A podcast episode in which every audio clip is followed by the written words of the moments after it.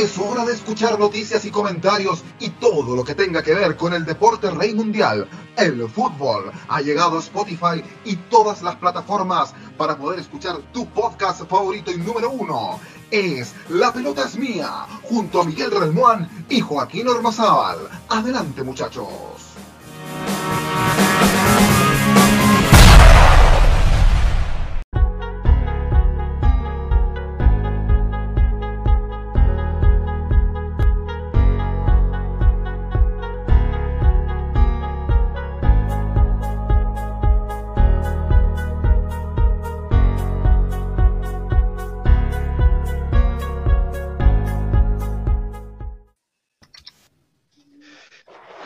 ¿Qué tal? Bienvenidos, bienvenidas, bienvenidos todos, todos, todos. Es Dame Gol América que comienza a esta hora de la noche, 22 horas con 20 minutos, eh, hora chilena y argentina, 20 horas con 20 minutos, hora colombiana y ecuatoriana. Ya viene nuestro amigo eh, Sugar Swing. Eh, este es Dame Gol América que está en vivo y en directo a través del canal de YouTube de Radio Cinco Pinos de San Bernardo, Chile, a través del Facebook Live de Fútbol al Derecho de Colombia y de los amarillos somos más de Ecuador que ya van a empalmar junto a nosotros. Esta noche con un tremendo invitado. Ustedes ya lo ven en pantalla, ya lo vamos a presentar en segundos, pero antes de comenzar el programa, eh, tenemos que empezar muchachos. Eh, Harold, eh, Joe, Harold de Colombia, yo de Argentina que los veo, eh, con un saludo especial a un compañero nuestro que hace un año ya, ya nos conocemos, que, que es mi compañero en el programa Autopase de Radio Cinco Pinos hemos forjado una tremenda amistad, una tremenda persona, un tremendo hombre, un, tremendo, un, tremendo papá también lo he visto ahí con sus hijos y la verdad es que un tipo jugado, que se la ha jugado para que vaya este programa al aire y para que, para que Autopase también, con muchas ideas y aportando. Gracias a él hemos tenido grandes invitados como el que tenemos esta noche también. Queremos de parte de todo Dame Gol América y de parte también del equipo de Radio Cinco Pinos darle un abrazo, un, un fuerte saludo de cumpleaños a nuestro compañero desde Chile, Miguel Relmuán. Feliz cumpleaños, Miguel. Te queremos mucho todos y te damos un aplauso comenzando el programa el día de hoy, Miguel. Bien, Miguel. Y lo aplaude nuestro invitado, lo aplaude nuestro invitado también ahí, eh, que lo presentamos, muchachos, de, de, de inmediato, eh, Miguel. ¿ah? buen regalo de cumpleaños este invitado que tenemos el día, el día de hoy, Miguel Relmuán. ¿Ah? Me tenía una sorpresa preparada, así que Fabián está ahí, le estamos adelantando, un ídolo del fútbol chileno, me, me aplaude en mi día de mi cumpleaños, así que un honor.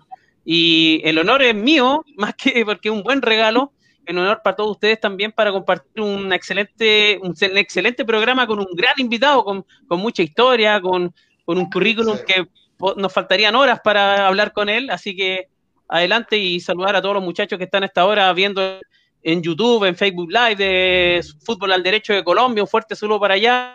Amarillo somos más de Ecuador y Radio Cinco Pinos de, de Santiago de Chile. Por supuesto, y tú lo adelantabas, Miguel.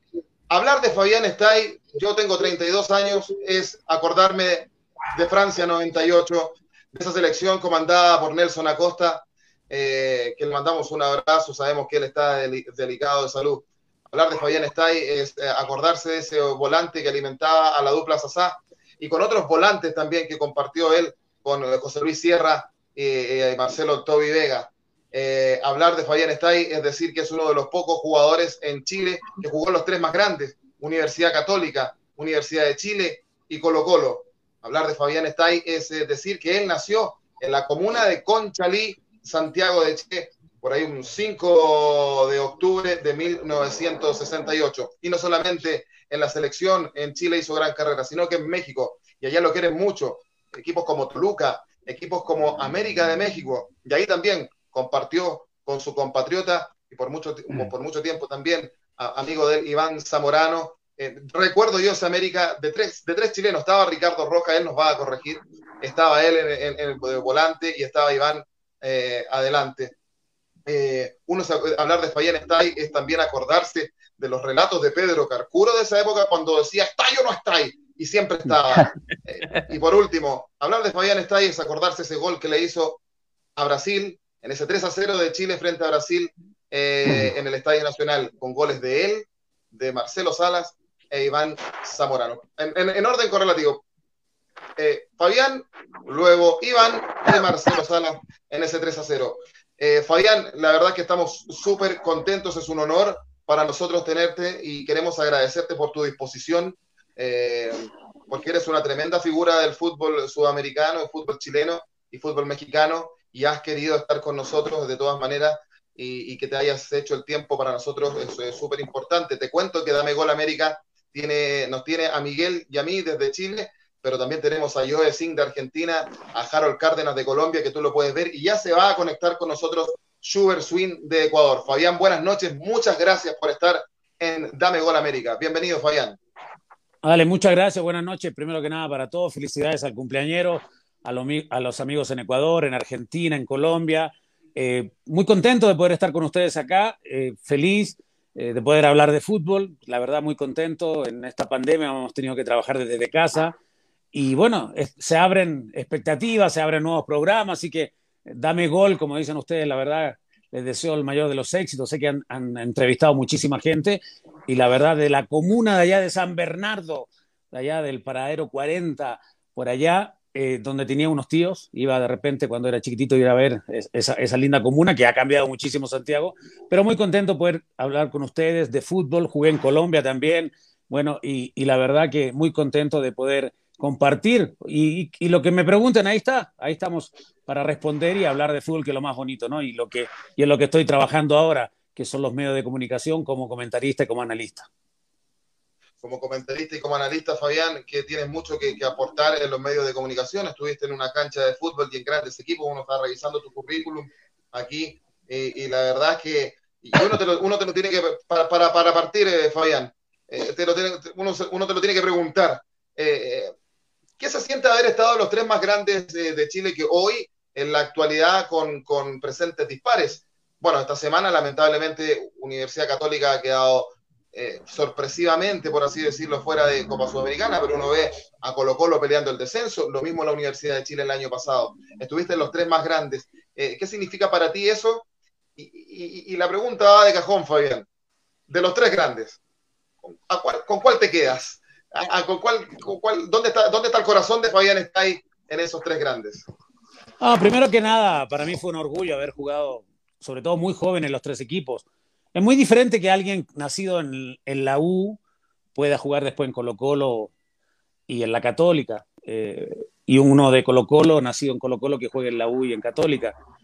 Eh, por ahí se han dado algunos casos. A mí me tocó salir de la Católica y, me, repatrió en dos oportunidades desde Europa. Primero la U de Chile, después Colo Colo, y para mí fue un orgullo, fue, fue impresionante. Yo, yo, el Chapa fue en salida hace poco, dijo algo y estoy completamente de acuerdo con él, y yo siempre lo he dicho que el equipo, la mejor institución para mí, dentro de los tres más grandes, es, es la católica. A mí me dio todo la católica, me formó como jugador, como persona y obviamente para mí es el mejor equipo, pero tampoco puedo tapar con un dedo que Colo Colo es el más grande, que es el que tiene más títulos, el que tiene mayor eh, aficionado, por decirlo así, al igual que la gente de la U, que también es maravillosa, la, gente de la U o la barra de la U es la más la más fiel, por decirlo de esa manera. A mí me tocó jugar un año ahí y la gente nos seguía a todos lados. Entonces, eh, yo creo que haber jugado los tres equipos siendo joven y haber jugado, porque por ahí algunos pasaron y no tuvieron la fortuna tampoco de, a lo mejor, de competir, de ser tan competitivo. Y yo solamente estuve en un año en la U y en Colo Colo respectivamente, pero yo soy de corazón cruzado y, la Católica me formó como jugador, como persona, me permitió ir a Europa, me permitió conocer otros países, me dio la posibilidad de, mejorar, de crecer eh, de conocer otra realidad, porque yo vivía allá en el Salto, en Conchalí, eh, todavía habían la, la, la, la, gran mayoría de las calles eran de, de, tierra, entonces, bueno, fue creciendo, ha mejorado eso. Es, otro mundo ahora, ¿no? Ahí la bajada con Américo Vespucio cambió completamente, pero también desaparecieron las canchas ahí. Bueno, hay muchas cosas que puedo decir, pero yo me siento más eh, católico que otra cosa, siendo de la UC toda la vida. Estuve un poco enojado con ellos porque yo quise en algún momento volver, no me buscaron nunca, y cuando ya me iba a retirar, también hubo una posibilidad de retirarme ahí y tampoco se me dio. Bueno, pero, pero esto es fútbol y es así y lamentablemente no pude retirarme en el equipo que me dio la posibilidad de ser profesional y ser jugador de fútbol. Estamos conversando con Fabián Estay a través en nuestro programa Dame Gol América a, través del canal de YouTube de Radio Cinco Pinos de, San Bernardo. Estamos por el Facebook Live de, de Fútbol al Derecho de Colombia y ya va a empalmar eh, con nosotros, Amarillo, somos más de Ecuador. Hablaba eh, Fabián, de que tiene su corazoncito también en San Bernardo, en el paradero 40, muy cerca de donde yo estoy por lo menos, yo estoy a la altura del paradero 41, Santa Marta un poco más allá, y el paradero 40 donde está el persa, Fabián, que todavía permanece. Y bueno, siempre con Miguel en Dame Gol le damos el, pase a nuestros amigos sudamericanos que hagan su pregunta, pero yo creo, muchachos, que, que parta el cumpleañero esta noche eh, con esta ronda de, preguntas, Miguel, y que está muy agradecido, Fabián. Buen regalo, lo decíamos al comienzo. Miguel. Bueno, Fabián, eh, primero agradecerte la presencia y, preguntarte, eh, decías que estaba, que tú naciste en la comuna de Conchalí. ¿En qué club en Conchalí jugaste? No, fútbol, fútbol, fútbol no jugué. Jugaba solamente baby fútbol ahí. ¿Sabes por qué no me gustaba jugar fútbol? Porque veía normalmente que los equipos de la. Bueno, primero jugaba la tercera, después la, segunda, después la primera. Y siempre se agarraban a combo. Siempre se agarraban Te lo pregunto, yo soy de Conchalí. Yo nací en Conchalí y me hice eh, habitante de San Bernardo por, por mi esposa. Claro, bueno, ahí en la falda de Américo Vespucio, que hoy es una, una arteria muy importante para, para, el tema vehicular en, Santiago, que, ha crecido muchísimo. Habían un montón de canchas, entonces jugaban ahí mis amigos, pero siempre habían peleas, eh, tomaban mucho alcohol. Yo no tomaba alcohol en ese tiempo. O sea, yo empecé a tomar alcohol a los 29 años, para que entiendan, ¿no? Eh, tenía, tenía amigos que tenían ya, fumaban marihuana, eh, pasaban todo el día en la calle. Yo jugaba todo el día, o sea, pasaba todo el día en la calle, pero, pero jugando al fútbol, lo que me gustaba. Yo tenía mis obligaciones con mi mamá también, que la ayudaba, porque mi mamá se separó con mi papá cuando yo tenía cinco años, entonces teníamos un bazar, tenía que yo atender el bazar, cuidar el bazar, ir ahí a Recoleta, a Maruri a comprar jabones, eh, champú, todo ese tipo de cosas, entonces yo siempre estuve muy cerca de mi mamá, pero ella me permitía jugar al fútbol cuando yo quería. Y la verdad que las malas juntas nunca me llamaron la atención, por decirlo de esa manera, no malas juntas en ese, en ese tiempo no, no me gustaba tampoco ir a jugar pool, no me gustaba, no, no, me, me, gustaba estar con la pelota todo el día jugando ahí en la pared, en la calle y todo eso, y eso para mí era muy importante. Entonces, yo jugué en un equipo ahí que se llama Unión Zapadores, que también jugó Jaime Ramírez. Lo conozco. Jugó en, una Española y también estuvo ahí el, el Patito Jerez, salió de ahí, y el, el, sobrino, el primo de Carlos Lacera. Ellos jugaban en la Unión cuando yo estaba ahí en, en las infantiles de ese equipo de baby fútbol. Fui a probarme la Unión, no me dejaron la verdad me sentí un poquito triste porque ellos me habían recomendado que fuera y que jugara el tema, no me dejaron. Y después por ahí, a fines de los 80, salió en, un periódico que probaban jugadores en, ahí en Santa Rosa de las Condes, que hoy es la Embajada de Estados Unidos. Y, yo siempre lo cuento como, como anécdota, que yo me fui caminando por el cerro porque no estaba terminado el camino.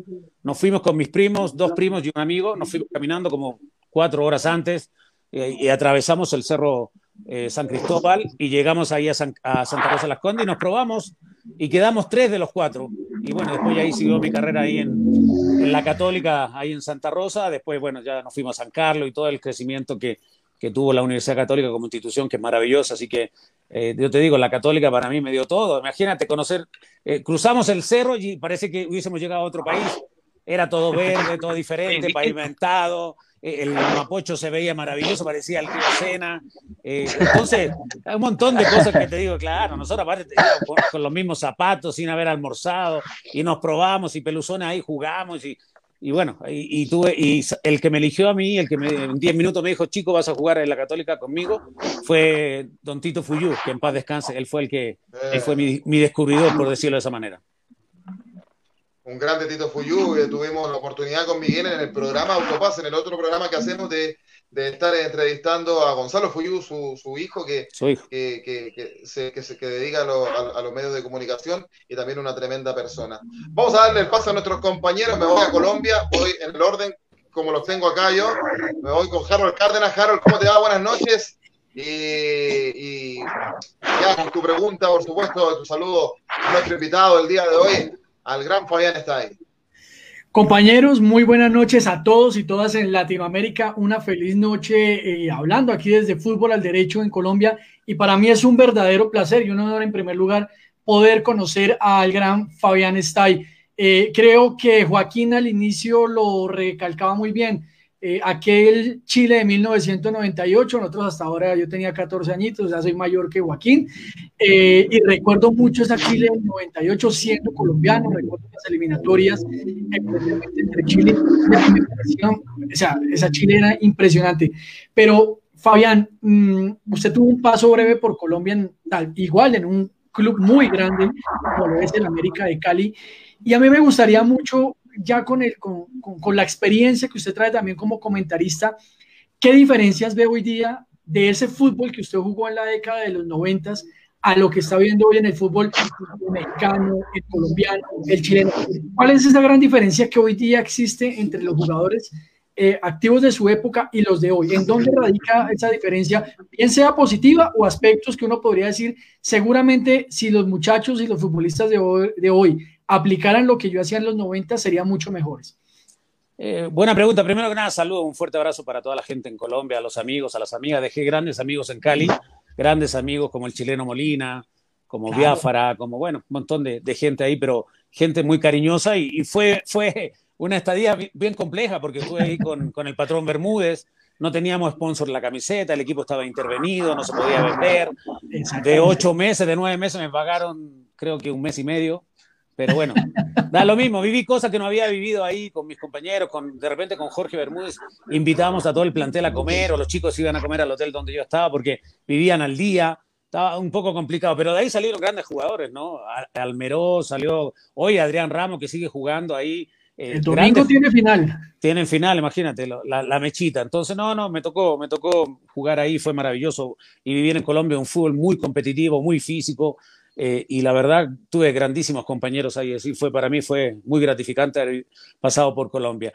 Y yo creo que los años 90, y no porque yo haya pertenecido a esa época, me parece que de los años, bueno, de, los fines de los 80, eh, me parece a los 90 y tanto, en Sudamérica habían grandes jugadores, en todas las selecciones. Eh, no, no, estaba la posibilidad de salir tanto afuera, eran muy pocos. Me acuerdo del Mundial del 98, por nombrarte ya, irme más arriba, éramos solamente tres que jugamos fuera de Chile. Era Iván y Marcelo Salas en Italia y yo jugaba en México. Todos los demás jugaban a nivel del, campeonato chileno.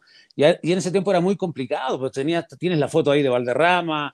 Bueno, esa, selección era impresionante. Por otro lado estaba Maradona terminando su, carrera, eh, Canilla, Simeone. O sea, esa Argentina que ganó 91-93 la, la Copa América respectivas en en, una en Chile y la otra en, Ecuador. Eh, también esa, esa Uruguay con Francescoli que también ganó allá mismo en, su país. ¿no? O sea, habían otro tipo de jugadores con más, no sé si con más categoría, te, diré con más personalidad, con más carácter.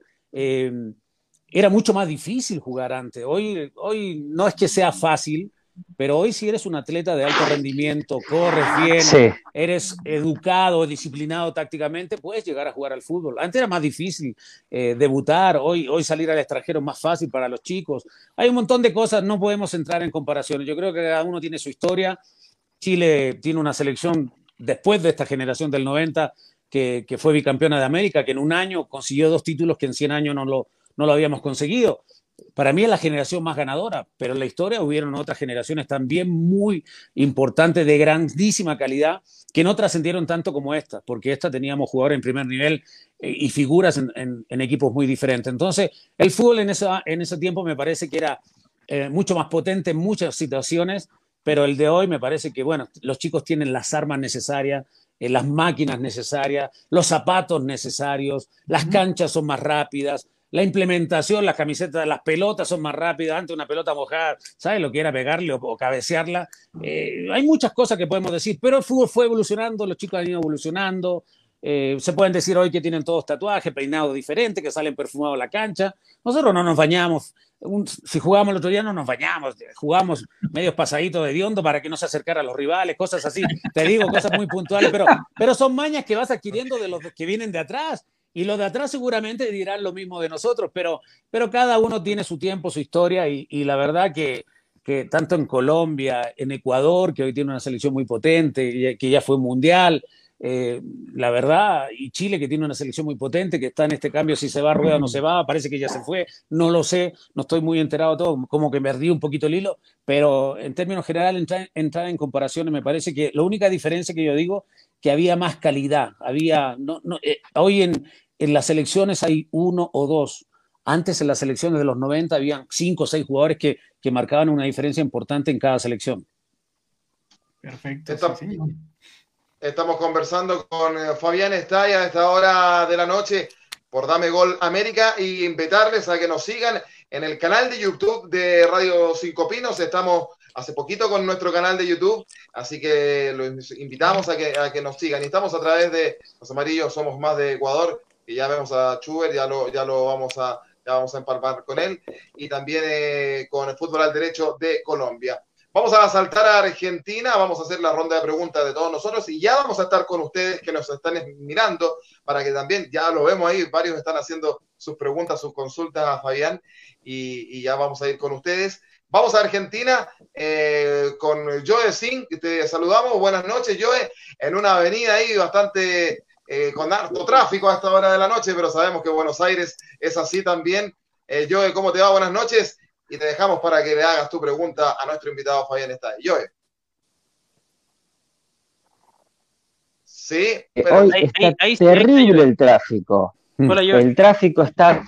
Sí, ¿me escuchan bien ahí? Sí, todo bien. Sí, bueno, bueno, bueno, buenos días América a todos, buenas noches. El tráfico hoy está terrible, no sé qué pasa, están regalando algo, no tengo idea. Este, bueno, es rápido. Saludo a Fabián Stay. Eh, antes que nada, mm, bueno, siempre fue uno de mis jugadores preferidos en los 90 siempre me gustó la dupla que hacía con Sierra, más allá de que todo era Sasa, Zamorano y Salas, pero los creadores de todos los cerebros estaban abajo. Yo siempre lo recuerdo, bueno, el señor Fabián como un jugador muy completo para la época, en esa época no cualquiera jugaba de 10 y aparte era ambidiestro y tenía muy buena pegada. Voy a ir rápido con el tema de las preguntas. La primera pregunta es eh, más bien corta, es ¿qué partido de Chile contra la selección argentina por las eliminatorias lo recuerda más qué anécdota recuerda. La segunda, que nunca estuve enterado si lo sondearon de algún club argentino. Y nada, la tercera más que nada, hacer hincapié en la cuestión de la diferencia de vestuarios que había entre antes y ahora. Ahora los jugadores son un poco más eh, como los muñequitos de Kenny Barbie, si corren bien este, ya es suficiente, sí, si corren bien ya es suficiente, si tienen un buen estado físico, si tienen una buena disciplina, pero antes no cualquiera llegaba, antes era más complicado. Entonces me, interesaría saber cómo eran los vestuarios de esa época, que calculo que cuando se, la cosa se pudría, digamos que el ambiente se cortaba con un cuchillo. Así que más que nada, primeramente, eh, conocer cómo, qué, tipo de partido Argentina-Chile recuerda más, si hay alguna anécdota que recuerda, eh, si tuvo algún tipo de relación con los jugadores argentinos de la época que teníamos en ese momento como dos equipos distintos para intercambiar. Bueno, primero que nada, saludarte, un fuerte abrazo. Muchas gracias. Que se sigan cuidando en Argentina, que no puede haber tanto tráfico si estamos en cuarentena, hay que, hay que, hay que, hay que guardarse. Yo ya entiendo que es Navidad, pero bueno, una, es un año diferente y la Navidad tiene que ser diferente para todo y lo más importante es estar en familia, ¿no? Eso, eso es lo más importante. Mira, eh, partido con Argentina yo no tuve la fortuna, me tocó empatar un par de veces, pero normalmente me tocó perder. Tenían una gran selección y en esos tiempos Argentina podía formar dos selecciones. Te voy a hablar de la Copa América del 91, que la base de la selección chilena jugando en Chile era la de Colo Colo, campeón de América. Con, el Joca Mendoza, con el Chano Garrido, con Vilche, con Javier Marga, con Pizarro, Eso eh, el, Pato Yáñez, o sea, pero a nosotros, lamentablemente, esa Copa América no se alinearon los, los los universos para que fuéramos campeones de América. Terminaron, terminaron siendo ustedes muy buenos ganadores con el Coco Basile, que fue mi técnico en América. Fue espectacular el Coco. Y te digo que a nosotros nos llovió. Acuérdate ese partido de Argentina, empatamos a cero. Me acuerdo que tiro un, un, yo tiro un tiro fuera del área que pega en el palo, que estaba Boicoche ahí. Tuvimos la posibilidad de ganarlos también, como también ustedes tuvieron la posibilidad de ganarlos, donde el Pato Toledo hizo una gran Copa América. Y después, cuando el pase para, para la final, nos termina ganando 1-0 con un gol de Batistuta. También con una tormenta muy grande y todo eso. Esos son los partidos más más recordados que, tengo con Argentina, porque fueron muy parejos en casa, con la gente mojándose, pero estaba muy comprometida la gente. Fue una, fue una Copa América muy bonita que la, terminaron ganando ustedes. Con un, Ahí en ese tiempo se hizo un cambio de generación. muy, muy importante. Eh, Totalmente. Y, después, bueno, fueron los últimos dos títulos a nivel de selección que ha tenido, que ha disputado finales, pero no la ha terminado ganando, ¿no? Y en, eso, y en eso vamos ganando 2-0. 2-0 Chile, 2 Chile, 0 Argentina. Bueno, ¡Ay, Dios! Eso era un chiste nomás, era un chiste. Sí, también tenemos derecho a agrandarnos de repente. otra, otra vez, otra vez los recuerdos, los recuerdos de Vietnam acercándose hacia mí como helicópteros. Antes era, los, chilenitos, ahora no, el chileno que está tan agrandado. y ahora está fuerte, ahora está fuerte. Entonces, mira, eh, te digo que, que, ese tipo de cosas fueron muy bonitas. Y en ese tiempo, a mí, cuando me toca debutar el año 85 con 16 años, obviamente nosotros, los chicos, nos vestíamos en el camarín 2. No teníamos permitido vestirnos en el camarín 1. Ah, y, cuando te concentrabas, cuando te tocaba concentración, te mandaban a comprar chicles, Coca-Cola, cigarro, y tenías que ir. y tenías que ir. Y tenías que aprender y escuchabas y comías y te molestaban. Y bueno, y era así, era parte de, ese crecimiento que tenías. Después ya viene nuestra época, donde intentamos a través de, de vente para acá, eres igual que nosotros, vístete que aquí con, nosotros y todo el tema, y después, bueno, los chicos se pasaron para el otro lado y, ya no te respetaban, ya no respetaban la jerarquía, bueno, y pasa hoy en día que el recambio tiene que ser en forma natural, ah, tú tienes 40 años, no sirves para, para trabajar, no sé, de cualquier cosa, de abogado, no sirve de 40, no, no sirve de esto, y en el fútbol es así, eh, hoy se ha dado, y tienen la fortuna los chicos que hoy todo, en todo el mundo tienen la posibilidad de tener escuelitas en todos lados, y de ahí también van sacando chicos, y los van, nos van haciendo futbolistas, a lo mejor sin tener talento, los van haciendo atletas de alto rendimiento, pueden jugar. Hoy los zapatos de fútbol son muy fáciles de adquirir. Nosotros no teníamos zapatos de fútbol, no existían para nosotros. Yo mis primeros zapatos de, piel,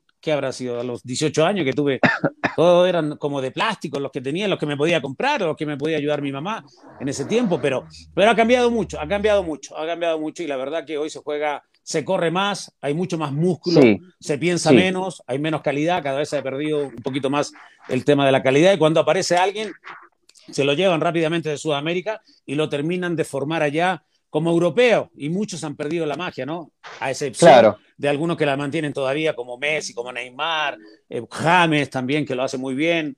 Entonces me parece que en ese sentido eh, hay una diferencia muy importante, ¿no? Antes eh, tal vez. Tal cual. Eh, por eso el sí, por eso el jugador 10 clásico, digamos que se perdió, porque antes el 10 clásico no tenía el, arranque, por ejemplo, de un Messi o de un Overmars que era muy veloz. Digamos que el 10 tenía más pausa y digamos que repartía la pelota, paraba, levantaba la cabeza, tiraba el pase en profundidad. Ahora con este fútbol veloz no se puede.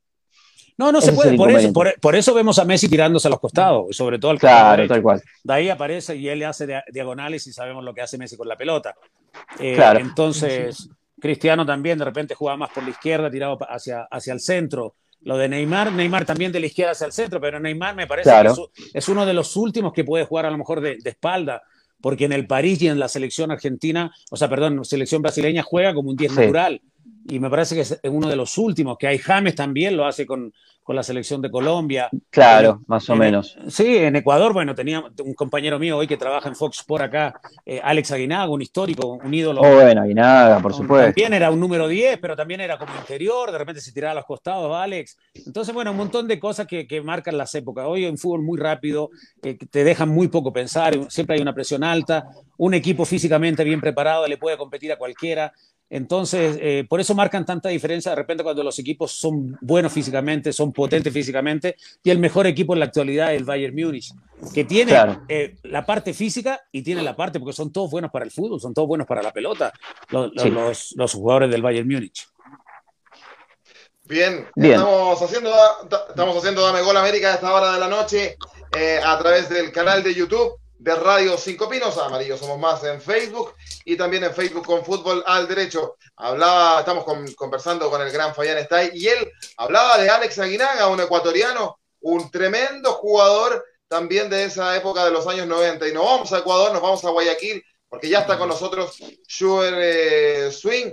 Te saludamos, buenas noches Schubert, y ahí te dejamos con nuestro invitado Fabián Stay. Schubert. ¿Qué tal chicos? ¿Cómo están? Muy buenas noches. Primero, agradecerles a todos los que nos están observando a través del Facebook Live. Primero también agradecerle eh, a Miguel y, felicitarlo por su cumpleaños, que chistosísimo él, ¿no? No nos dice que viene su cumpleaños, lo vemos celebrando aparte y, en todo caso le mandamos un fuerte abrazo eh, a Miguel. y también, claro, por supuesto, eh, darle la bienvenida a Fabián eh, a este espacio que, bueno, hemos juntado a distintos países de Sudamérica y siempre es importantísimo hablar de fútbol. Yo tengo tres preguntas. Eh, obviamente tengo que hablar algo de Ecuador porque sí me interesa saber tu postura. Eres un jugador de los que son de vieja escuela. Para mí eso es hermoso. O sea, porque como decían ustedes, ya los jugadores de ahora, quizás la calidad puede mantenerse, pero ya no son como antes. O sea, ya no vemos un Valderrama, ya no vemos un Maradona, ya no vemos eh, ese tipo de jugadores del propio Aguinaga acá en Ecuador. Ahora vemos jugadores un poquito más rápido, quizás. Y justamente ayer me tocaba comentar el partido de Barcelona y decía, me doy cuenta cómo los, los muchachos de Barcelona a veces eh, cometen errores tan sencillos de, eh, y, tan, no sé, antiprofesionales de formación, que corren tras el balón viendo al piso en vez de alzar la cabeza como lo hacía un jugador 10, ¿no? Es decir, a quién lo tengo más cerca, quién está tras mío. Em, Fabián, la primera pregunta, justamente de estilos. Hay un jugador que a mí siempre me pareció uno de los mejores y que fue el pie de Valderrama, de Colombia. Y siempre me llamó la atención porque hacen una comparación entre él y James Rodríguez. Y eh, los que defienden la nueva escuela dicen, no, o sea, es que James supera a Valderrama porque James en Europa funcionó. ¿Qué, ¿Cómo ves ese panorama? Porque yo creo que es por lo que hablábamos hace pocos instantes con los muchachos. El fútbol es mucho más rápido y Valderrama, en cambio, es un tipo más pausado, un 10 clásico. ¿Qué opinas al respecto? Primero que nada, antes ir a Europa era muy complicado. A mí me tocó ir a Europa eh, cuando solamente eran tres extranjeros y podían ser de Asia, de África, de Europa Oriental, Occidental, de Sudamérica, de Centroamérica. Eran tres, tres solamente en cada equipo. Y era mucho más difícil salir. Yo creo que el pibe es uno de los más grandes de, Colombia y tal vez el más grande, el, de más calidad. Entrar en comparaciones me parece que cada uno tiene su momento. Eh, James tuvo la posibilidad de, de emigrar, cuando las cosas se hacen más fáciles ahora para un jugador destacado que lo hizo a nivel juvenil, después destacó en Europa, eh, sin llegar todavía a consolidarse de, todo lo que nosotros esperamos, ¿no? Ha tenido momentos muy lúcidos, ha jugado muy equipos muy importantes, James, tal vez le faltó eso al pibe, pero el pibe me parece que era un tipo que pensaba antes que llegara a la pelota, le llegara la pelota, sabía perfectamente lo que iba a hacer y dejaba, y, y dejaba eh, en zona de gol a un compañero, se le movía muy bien, aparte tuvo la fortuna de tener grandes delanteros para que también su crecimiento y su importancia en el, combinado colombiano y donde jugó fuera muy importante. Quitarle la pelota al pibe era muy difícil. Y no era que te ganara por velocidad, que la protegía muy bien, tenía mucha fuerza, manejaba muy bien eh, sus brazos y todo eso, ¿no? El pibe fue extraordinario. Entrarlo a comprarlo, me parece que yo me quedo más con, con, el pibe, con el pibe porque soy más romántico, porque me gusta más ese fútbol. Eh, James eh, hizo un mundial extraordinario en 2014 que le permitió a lo mejor trascender, trascender, perdón, a nivel internacional y, llevar, y llevarlo a las mejores ligas, pero son dos estilos muy diferentes, muy diferentes. El pibe no me cabe duda que a lo mejor si hubiese ido, estuvo ahí en el Valladolid, tal vez sin, sin esa trascendencia tan importante, ¿no? Al pibe se le recuerda más en Europa cuando Mitchell le agarra las partes blandas, ¿te acuerdas? Eso es lo que más, eso, eso parece que lo más se acuerda, de la gente de su paso por Europa, ¿no? Cuando Mitchell le, le, le, hace, le hace un cariñito por ahí, pero, pero en general el pibe donde jugó derramó, derramó calidad y, después lo hizo en Estados Unidos, en la MLS y todo eso, y me parece que no, no tienen comparación, cada uno en, en, su momento, pero yo, si me preguntas quién, es, quién, me gusta más, yo me quedo con el pibe. Ok, y hablando de, de, Ecuador, acá en Ecuador se abrió un debate muy grande con la llegada eh, el año pasado de Hernán Darío El Bolillo Gómez, técnico colombiano, justamente de esa vieja escuela con Pacho Maturana. Y acá en Ecuador, y no sé si pasa en el resto de países de Sudamérica, que es como que nos quieren vender la idea de que necesitamos jugar como Europa, necesitamos jugar como equipo europeo, necesitamos jugar rápido, sin el chocolate, quieren algo distinto. Y acá en Ecuador, como que nos crecimos mucho y lo rechazamos al técnico que nos llevó al primer mundial, porque él fue el que nos clasificó a Japón 2002. Y se lo trató muy mal a Bolillo. Y Bolillo vino con un discurso bastante realista de, muchachos, nosotros vamos a aprender. Nosotros no hemos ganado Copa América, tenemos un trabajo de comenzar literalmente desde cero. Y se le dio palo. Luego vino Johan Cruyff acá a dirigir a Ecuador. No, no tuvo un solo partido, un solo entrenamiento. Se fue llevando bastantísimo dinero, pero se contentó la gente porque era Europa. Entonces, son cosas que uno no entiende. Luego, ahora viene Alfaro, que me parece un gran estratega y mucho mejor que encaja con Ecuador, porque Ecuador es un equipo que normalmente juega al contraataque, sobre todo en la altura cuando tienes la velocidad y también eh, el clima a tu favor en este caso, ¿verdad? Eh, ¿qué, opinas de aquello? O sea, ¿por qué queremos ser tanto como Europa? ¿Crees que exageramos mucho y no pisamos tierra? ¿O, cómo lo ves tú? Hoy, primero que nada, tenemos la posibilidad de ver mucho fútbol, ¿no? Y en todos lados es difícil siempre eh, jugar al fútbol o ganar o ser importante o, tener un estilo. Yo creo que Ecuador va con el bolillo mundial, después, bueno, vuelve nuevamente, se encuentra con otra camada de jugadores, ya acuérdate que Alex estaba, Alex Aguinaldo estaba en salida cuando va a ese mundial y va lesionado, eh, juega muy poco, eh, pero se consigue el paso mundial, es histórico para, para, para Ecuador y me parece que tiene una liga también bastante importante porque los equipos ecuatorianos son eh, mucho más importante que muchos otros equipos que antes tenían la historia en Copa Libertadores y en Copa Sudamericana. Me parece que, que ahí han, tenido un, pase, un paso acelerado. Y si la gente mira a Europa es por eso, porque ve mucha televisión, porque cree que todo lo de allá es mejor que acá. Y yo te, yo te digo, Alfaro, siendo un técnico que lo tachaban de, de defensivo, le ha encontrado un funcionamiento ideal y la confianza al equipo ecuatoriano, que hoy es un rival de mucho cuidado, que está inesperadamente en los primeros lugares pero no, no por casualidad. O sea, inesperadamente me refiero que nadie esperaba que Ecuador estuviera ahí. Pero claro, pero futbolísticamente y en poco tiempo, bueno, le cambió así el tema al, equipo ecuatoriano y es un equipo altamente competitivo que no se puede caer después de la segunda ronda, que la vez pasada le pasó lo mismo, eh, que se cayó y al final no termina yendo un mundial. Pero hay una gran camada de, de muy buenos jugadores, muy potentes, muy importantes, que, que si siguen en ese ritmo y se comprometen con la selección, me parece que pueden lograr nuevamente ir a un mundial. Pero eso de, pensar como, mira, eh, yo no sé si se pensar tanto en Europa.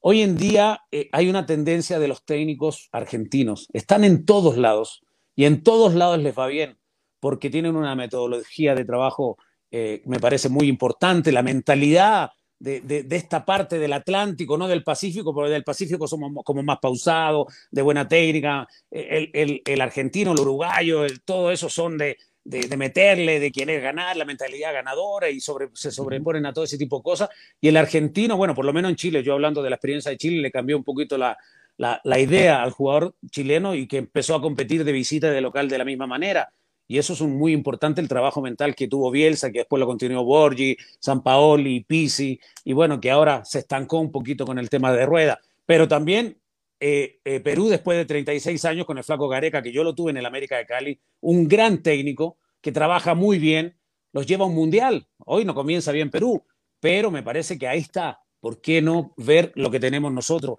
¿Por qué no ver el fútbol brasileño que es multicampeón del mundo, siempre está en, las finales de Copa Libertadores? Lo tenemos aquí.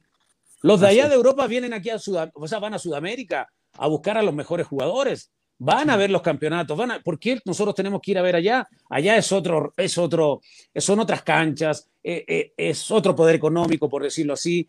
Hay un montón de cosas que se pueden copiar. Obviamente la estructura, en la infraestructura, se pueden mejorar muchas cosas en Sudamérica, pero nosotros somos muy generadores o somos muy eh, importantes para que los equipos europeos hoy sean importantes a nivel mundial y los vea todo el mundo. Entonces, se vende la camiseta de Neymar, se vende la camiseta de Di María, se vende la camiseta de Messi, se vende la camiseta de muchísimos jugadores que están hoy triunfando y que son el mismo James en, Inglaterra. Entonces, eh, nosotros somos muy importantes para ese crecimiento en Europa que han tenido.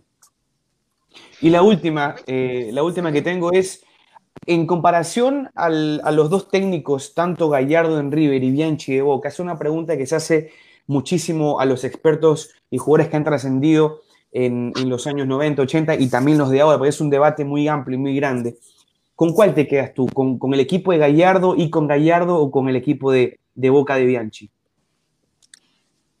A mí, como jugaba, me gustaba más el equipo de Bianchi de Gallardo me parece que llegó en un momento, le dio frescura, eh, salió multicampeón, muchas oportunidades, Copa Libertadores, pero a mí personalmente me gustaba cómo jugaba y me tocó enfrentarlos con América, que no, nos ganaron allá 4-1 en el 2000 y después acá nosotros le ganamos 3-1 con un gol de Samuel que al final terminan siendo campeones de América, creo que fue la segunda vez y al siguiente año le tocó a Cruz Azul que les termina ganando allá, pero bueno, por penales terminan siendo campeones.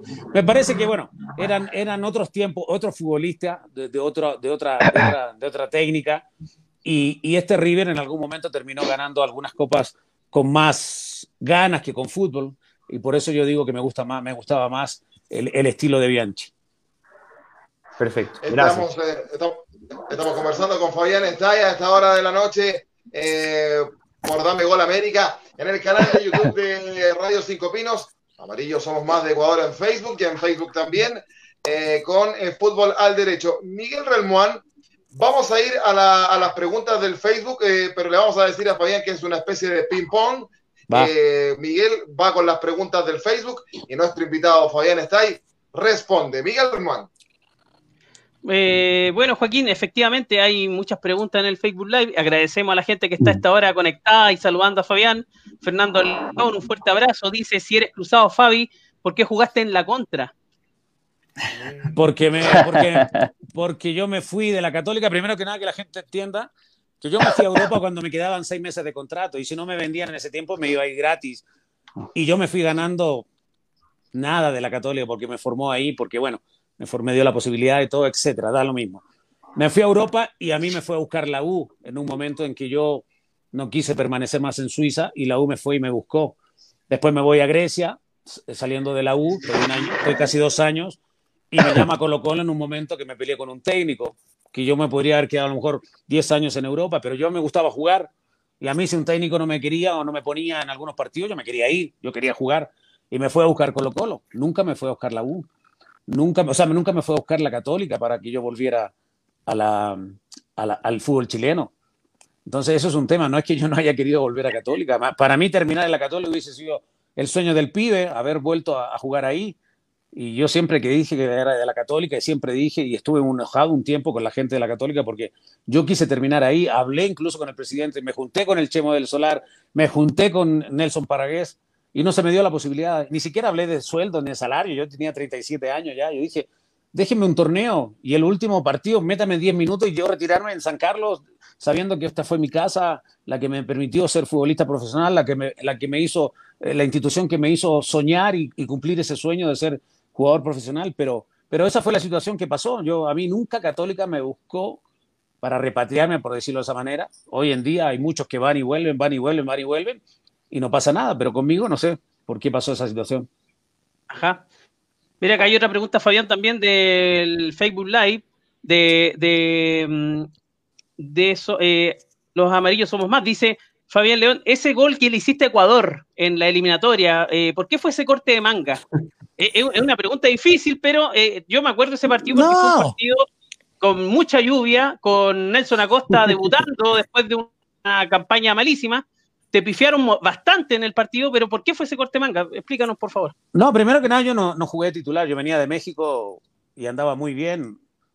Y, había una presión importante. Acuérdate que había, en ese tiempo se metían mucho con la selección, con las que, los que eran destacados, y se hablaba que, lo, que en México no existía, y etcétera, etcétera. Y hasta, bueno, y hay mucha gente que todavía piensa que, que el fútbol mexicano es, inferior al chileno y a otras ligas. Bueno, ya es otra cosa, es, es otra discusión y no, no voy a entrar en, más detalles, pero eh, eh, era un minuto, eh, me parece como el minuto 50 ya, y me, el, don Nelson me dice a calentar y ya me estaban silbando yo cuando estaba calentando.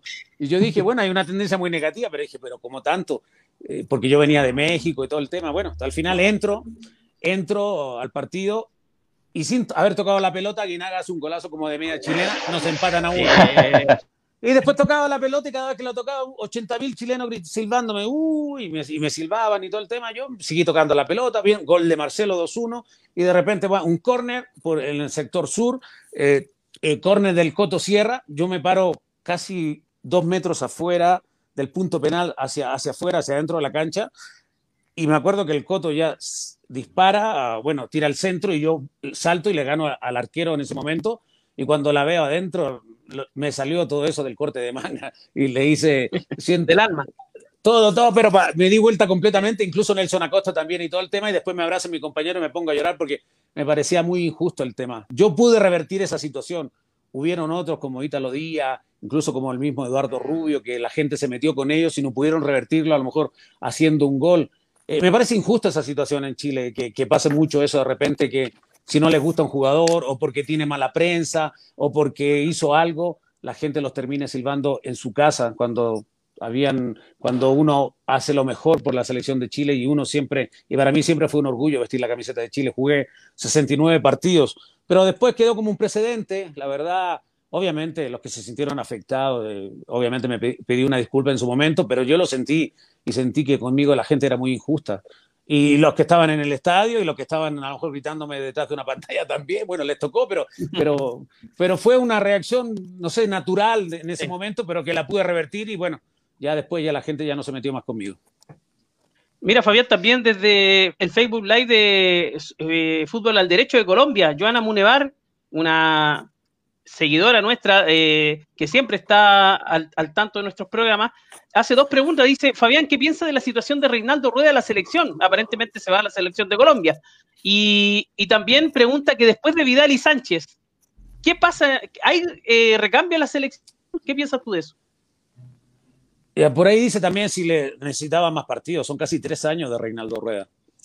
Reinaldo Rueda a mí se me hace un grandísimo técnico, pero no para esta generación, no para la idea futbolística o la filosofía de juego que tenía esta selección que fue bicampeona de América, siendo muy intensa, eh, teniendo una presión muy alta en algunos momentos, teniendo buena posición de pelota, teniendo muchas variantes ofensivas que se fue perdiendo, se fueron perdiendo, con Pisi al fin y al cabo no, no, no, no, no le va bien el tema de la eliminatoria, llega Reinaldo Rueda, se busca un recambio obligado, no natural, que normalmente en Chile pasa y pasa mucho, porque yo, mi último partido fue la selección, fue, 30, fue con 31 años, y después yo en México seguí siendo nominado a ser mejor jugador porque andaba bien y con 34 años podía competir igual. Pero bueno, hoy ese tema cambió. Me parece que hay chicos de 32, 33 años, incluso se llama a Joan, a con 36, 37 años y que lo está haciendo muy bien también y puede competir. Para mí el tema de la edad no tiene, no tiene, no tiene importancia. Me parece si tú tienes calidad y estás bien físicamente, puedes jugar en la selección.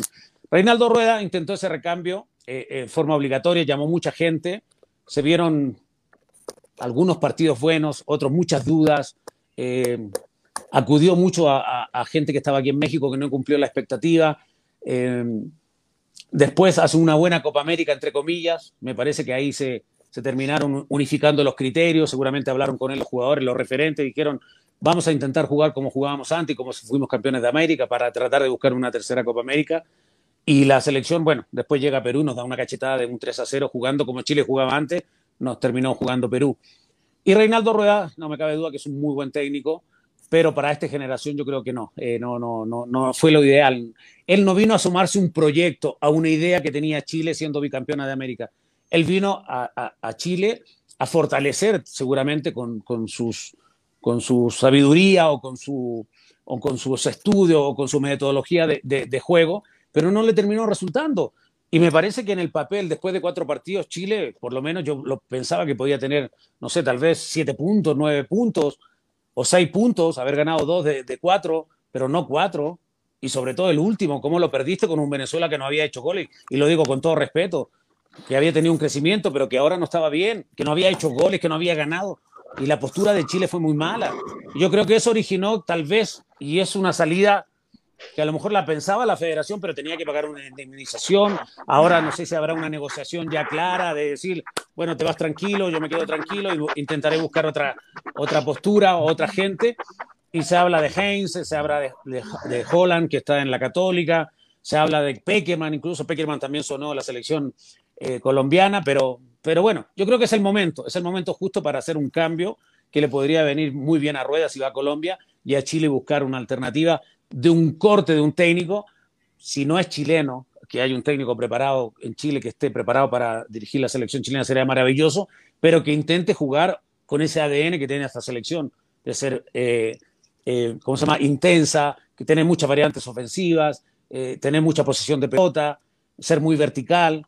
esa selección que nos enamoró para, para, el Mundial de, de, Rusia, después haber ganado las dos Copas América, esa es la selección que nosotros queremos. Y después de Vidal y Sánchez, no sabemos, tendremos que ir buscando, tenemos que ir preparando. Por, eso yo digo, tiene que haber un, proyecto integral, que el técnico de la selección mayor tenga la capacidad de elegir al de la sub-17, de la sub-20 y que las selecciones jueguen igual todas.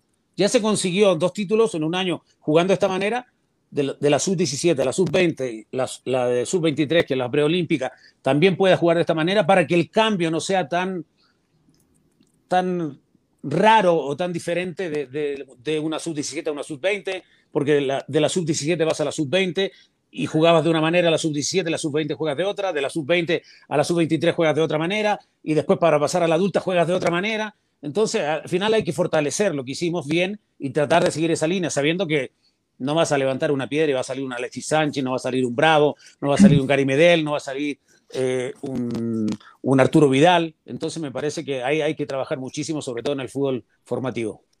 Pero Fabián, permítame, yo lo, con mis compañeros, es que aduciendo la idea que usted indica precisamente, y lo que decía Juan en la pregunta, Chile realmente está haciendo ese proceso de recambio, es decir, permanentemente hemos escuchado hablar de la generación dorada, la generación dorada, la generación dorada, pero listo, puede que el, tema haya sido Rueda que no quiso comprender esta generación, no, no la pudo comprender.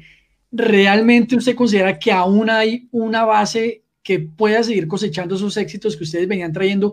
Y, si, es así, ¿qué técnico le podría servir a la selección chilena? Eh, yo te digo que más o menos del corte de Bielsa, esa escuela de Bielsa, se habló de Heinze, que lo tiene, sabe perfectamente que tiene esa escuela, esa de la presión alta, de los recorridos, de, Holland también, que, que, hizo una buena sudamericana con la Católica, que lamentablemente, bueno, Vélez le revierte la situación, pero, pero mostró otra cara después de mucho tiempo que el fútbol chileno a nivel internacional no competía con, con, esa, con esa calidad o con esa prestancia, con esa jerarquía. Eh, yo creo que eso, eso, eso se necesita, un técnico que más o menos tenga ese estilo, que convenza a los jugadores que puedan jugar igual. Y, obviamente tenemos la base de Bravo, seguramente llegarán a, a Qatar 2022, por lo menos esta eliminatoria. Si Chile no llega a calificar, después vaya a ser muy difícil. Después ya, ya obligatoriamente se va a tener que hacer un cambio, pero en ese camino me parece que en esta eliminatoria eh, Rueda consiguió eh, por lo menos contra Uruguay, el primer partido, poner una línea de cuatro defensivamente prácticamente que no había jugado y lo hicieron bastante bien los chicos. Ya ahí por lo menos podemos hablar, hay un recambio. Tal vez en el medio campo, eh, alguien que acompaña a Charles y a Vidal, eh, ya está Pulgar, ya está Baeza, arriba Alexis de repente está muy solo, se criticó mucho porque no hizo goles Vargas, que todavía ahora está en Atlético Mineiro con San Paoli, que seguramente seguirá buscando eh, ser nuevamente importante para la selección. Pero después de Alexi y de Vargas, ¿quién viene? Se intentó con Nico Castillo, que se lastimó, que me parece que ahora le dan el alta y a lo mejor puede ser una alternativa para más adelante. Jan Menezes, que me parece que es el mejor jugador chileno hoy en la Liga Mexicana, lo hizo muy bien frente a Perú, después contra Bolivia no tanto, o sea, contra Venezuela no tanto. O sea, se puede buscar. Me parece que esta última cosecha de pocos puntos de la selección en cuatro partidos eh, fue poco en puntos, pero me parece que fue generosa en el cuanto que se debutaron bastantes jóvenes y que mostraron una cara muy importante cuando se jugó por los puntos. Bueno, hablando del tema del tema del bar, que es un tema tecnológico, un tema moderno, ¿qué opinas tú?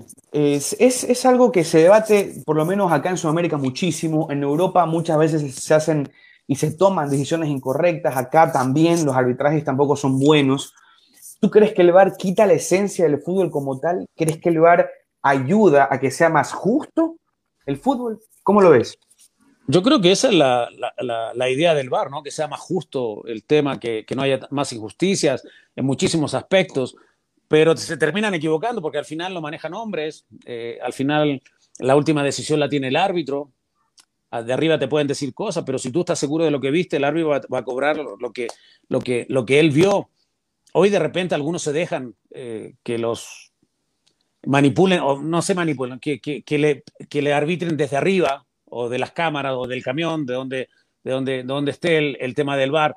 Hay un tema de procedimiento también. De repente, en esta eliminatoria me parece que fue muy lento en muchos aspectos el VAR el procedimiento, se tardaba mucho en ir a revisar una jugada, tenían mucha conversación. Ya cuando tienes duda y de arriba te dicen, ¿sabes qué? Ven a revisar, tienes que ir rápido, revisar y en dos minutos de tomar la decisión, quedarte con tu decisión, si cobraste o no cobraste penal, o cambiar la, decisión que tomaste en algún momento. Entonces, me parece que el procedimiento no ha sido el adecuado. El futbolista hoy tampoco aporta muchísimo, porque el jugador lo tocan en el área y se deja caer, ¡pum! Entonces, el tema de las manos, cada vez ponen más reglas, cada año el árbitro te tiene que aprender una regla que no, debería ser inconveniente, pero de repente eh, arbitras un año jugando con una regla y después te la cambian. Eh, es un tema complejo, el tema de las manos, de la intención, de, hay un montón de situaciones que de repente yo, a mí me gustaría que todos los árbitros por lo menos jueguen fútbol que vean lo que es una falta o, la intención o, no sé, eh, que la mano tiene que estar aquí para cobrar un penal o no tiene que estar pegada al cuerpo, porque hay, hay, un, hay un penal que no nos cobran contra Uruguay de Cuates, que la mano la tiene afuera, pero muestran en el bar una jugada donde la, la mano se le ve muy pegada al cuerpo. Bueno, hay un montón de situaciones, lo que, lo que pasó eh, también Perú con, con Brasil y, y, lo de Uruguay y, bueno, un montón de cosas que hay que, que realmente algún, los, mira, a los que ayuda el bar están contentos, a los que en el papel los perjudican siempre hablan mal del bar. Entonces, es como, ¿te tocó bailar con la más fea? Bueno, te tocó bailar con la más fea, no pasa nada. a veces, a veces abusa eso porque Sí, no, pero el jugador de repente te digo, no ayuda, no ayuda. El tema, hoy el fútbol está muy rápido, las canchas están rápidas, las pelotas están rápidas. De repente el tema de la intención, porque alguien se puede resbalar y a lo mejor pegarle un planchazo a alguien sin intención, pero ya no es expulsado para afuera. Entonces, es un tema de saber llevar el partido, que el VAR sea un complemento para que los árbitros piten de manera más justa y sean buenos conductores de juego y que también los jugadores entiendan de que esto no todo pueden ir al bar, no todas las cosas pueden ir al bar. Entonces, me parece que tendrá que ir mejorando y seguramente eh, veremos mucho más justos los resultados que no tengan eh, en cuanto a una equivocación del árbitro, que es un ser humano que, por ende, nos tenemos la tendencia a equivocarnos constantemente. Estamos conversando con Fabián Estay a esta hora de la noche. Dame Gol América a través del canal de YouTube de Radio Cinco Pinos. Amarillo somos más de Ecuador en Facebook y en Facebook también con Fútbol al Derecho de Colombia. Estoy leyendo acá, también tenemos muchachos comentarios eh, en el canal de YouTube de Radio Cinco Pinos y un compañero nuestro, bueno, también Sergio Jara. Saludos al gran invitado, mis saludos a don Fabián, dice. Y un compañero nuestro, Gabriel Jorquera, eh, conductor del programa Agenda Ciudadana de Radio Cinco Pinos, dice, bueno, saludos a excelente invitado, ¿cómo olvidar el gol a Brasil? Dice, eh, dice Gabriel. Eh, y bueno, y él da opiniones, también dice, se ha mecanizado mucho el fútbol. Y hablando del tema que estábamos hablando anteriormente, y se ocurre que la mayoría de los jugadores que venden verdes a Europa y se acostumbran al fútbol de allá, y así se pierde el estilo sudamericano en la, opinión de nuestro compañero eh, Gabriel Jorquera. Eh, Fabián, te tengo que hacer una, una, pregunta que tiene que ver un poco más con, tu vida en el fútbol, eh, porque hiciste muchos amigos, porque conociste mucha gente, yo lo decía al comienzo de tu presentación, tú jugaste con, con, Iván Zamorano, aparte de la selección, jugaste también en, equipos como América de México entiendo que tienen padrinazgo ahí, tú, me corregirás. ¿Cómo está tu relación con, con, Iván Pampán Zamorano ahora? Porque uno lo recuerda a usted, la verdad, con yo, yo, yo personalmente, para, para, yo te lo decía en la presentación, o sea, tengo 32 años, y a mí me traen lindos recuerdos porque los vi jugar en esa selección. Eh, eh, y los partidos yo en ese tiempo los veía con mi abuela, que ya no está. Era muy fanática de, de ver fútbol, eh, hincha de Colo Colo ella y también de la selección. ¿Cómo está la relación con Iván Zamorano? Fabián está ahí. Bien, por bien. de 2020. Bien, Iván es mi compadre, es padrino de mi, de mi hija, de mi primer matrimonio, que tiene hoy 19 años, de Renata. Y es el padrino, nació acá cuando él estaba acá, cuando él se vino del Inter de Milán a jugar al América. Y después, bueno, un, un distanciamiento con Iván por una situación de mi salida, eh, que no sentí en, un momento eh, el respaldo de... Nos dejamos de hablar como seis años, pero bueno, ahora ya eso quedó atrás, eh, seguimos eh, caminos diferentes, él sigue, también está, en los medios de comunicación, está trabajando en, en Univision allá en, en, Miami, y hablamos constantemente, hablamos constantemente, hemos hablado ahora en el último tiempo y también con Claudio Bravo, bueno, a los amigos ecuatorianos, Nelson Tapia subió a su equipo. A los búhos. sí, y la verdad Nelson está haciendo un grandísimo trabajo que incluso Almada se lo quiso traer aquí al, equipo de Santos. Bueno, ese es otro tema. Pero bueno, estamos en un grupo ahí de, tratando de que el bono del retiro en Chile, este polémico bono del retiro, sea más justo. Y con Iván hemos tenido, y con Claudio Bravo, varias, varios Zoom hablando del tema y obviamente hay un cariño muy especial. Hubo un momento de distanciamiento, pero ya eso quedó atrás y ya estamos viejos ya para, para, para pelearnos. o sea, no pelearnos. Hubo un distanciamiento nada más y ya, ese fue, no vino a su despedida eh, no fui a su despedida, perdón, y ya eso quedó ahí en el, en el camino, pero hoy tenemos una relación muy, muy buena, de mucho cariño, de mucha amistad y de mucho, ¿No, de mucho respeto. despedida con la selección de Francia? No. ¿Cuándo fueron? No, porque en ah, cuando vinieron los astros del mundo. Sí, sí. No, pero esa, esa fue la despedida de Iván de la selección chilena, el partido de la selección. Francia. Y de la selección, claro. Y la que le gana Chile al campeón del mundo en el Nacional, para los muchachos que no saben. Exactamente. Exactamente. Y la despedida del fútbol de Iván Zamorano fue el año 2003, en diciembre, el 22 de diciembre en el Estadio Nacional. Yo estuve ahí, donde vinieron muchas eh, figuras del fútbol sudamericano, eh, donde estuvo eh, Valderrama, Ronaldo, entre otros jugadores. Claro, y Fabián recuerda, él no había estado, nosotros los chilenos pedíamos que estuviera, pero no, yo personalmente, y nosotros nos alegramos mucho de que ya hayas retomado tu conversación con él. Ustedes son compadres, ustedes le dieron mucho al fútbol chileno y son dos grandes nombres del fútbol sudamericano, así que la verdad es que nos alegramos que, que, estén conversando y ya estén, estén eh, de nuevo, hayan retomado esa, esa tremenda amistad. pero hace rato, pero esto hace rato te estoy hablando. Si cuando yo volví a Chile en 2006, ya con Iván nos juntamos en algún momento. Me parece hablar con, estaba el Guatón Vega y estaba Ricardo Humor. Ahí nos juntamos y nos hablamos. Dijimos, dime. Fabián, sí, antes de, antes de terminar, yo te tengo que hacer esta pregunta. Eh, eh, no está en pauta, pero es que hace, hace, hace, uno, hace unos, meses, unos meses atrás, eh, yo hablaste de Guatón Vega, eh, eh, Toby Vega dijo que él era el mejor 10 de la historia del fútbol chileno. Nosotros queremos saber qué opina Fabián. Fabián está Mira, por, condiciones el gordo a lo mejor hubiese llegado a ser el mejor 10 de la, de la... Pero que no lo diga él, que lo diga la gente. Me parece que, que en ese sentido lo tiene que decir la gente. Tenía para ser el mejor tenía muchas condiciones, pero el gordo era más media punta, no era tanto un armador, el gordo era más, más delantero, incluso sus inicios en Copiapó y después en la Unión, y después ya se hizo un poquito más, un poco más atrás como armador, pero tenía grandes condiciones el gordo, cambio de ritmo, era muy inteligente, tenía talento. ¿Y el Pony, el Pony Ruiz? El Pony Ruiz, como. El Pony es de los mejores asistidores que vi en mi vida. Eh, fue impresionante. Pero que lo diga, que lo diga la gente, que no lo diga él. El gordito está hoy en los medios de comunicación y creó mucha polémica. Entonces todos, todos pensamos lo mismo, por lo menos los que jugamos, porque está Jorge Avena, está el Coto, está Valdivia, eh, qué mal Coque, por decirte, grandes jugadores que jugaron en esa posición y todos con características muy diferentes, pero, pero obviamente el gordo estuvo ahí en el Mundial, jugó, jugó medio tiempo contra Brasil, pero bueno, en la historia allí de repente, bueno, estás en los medios de comunicación y, esto crea una polémica, así que bueno, de eso estamos hablando.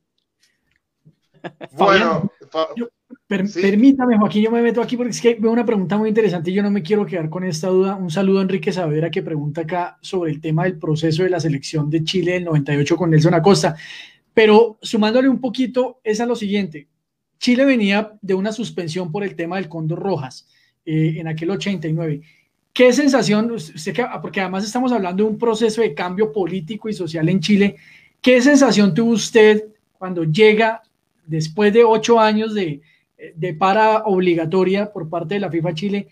¿Qué sintió cuando llegó a ese Mundial de Francia 98, pensando en la nueva Chile, en el nuevo proceso de democracia? ¿Qué sintió usted en ese momento, Fabián? Fue muy lindo porque, primero que nada, yo jugué un mundial juvenil en el 87 en Chile, cuando ya empezaba a forjarse ese cambio ¿no? de, la dictadura, cuando empezó, empezaron las votaciones y después hubo un cambio. Entonces me tocaron las dos partes. Después ya, en los 98, cuando llegamos a Europa y empezó la marea roja, muchos chilenos que no podían volver en ese momento o que ya no quisieron volver por el tema político, por lo que pasó, exiliados, había muchísimos en Europa y la verdad cuando empezamos a cantar el himno nacional en Burdeos, el primer partido frente a Italia, era prácticamente todo el estadio rojo. Había por ahí algunos italianos ahí colados, que no los invitamos, pero llegaron. Eh, y te digo, y ahí se empezó a cantar el himno nacional de diferente manera. No porque antes no se cantara con el corazón, sí, pero antes eran más parcos. Ahí se empezó a cantar, a gritar un poquito, a, a, eh, arengar y que terminaba el himno y seguíamos cantando. Todo ese tipo de cosas que después lo, lo adquirió la selección y, y, nos dimos cuenta que podíamos competir de igual a igual, porque contra Italia me parece que fue nuestro mejor partido y er, ellos eran los favoritos del grupo.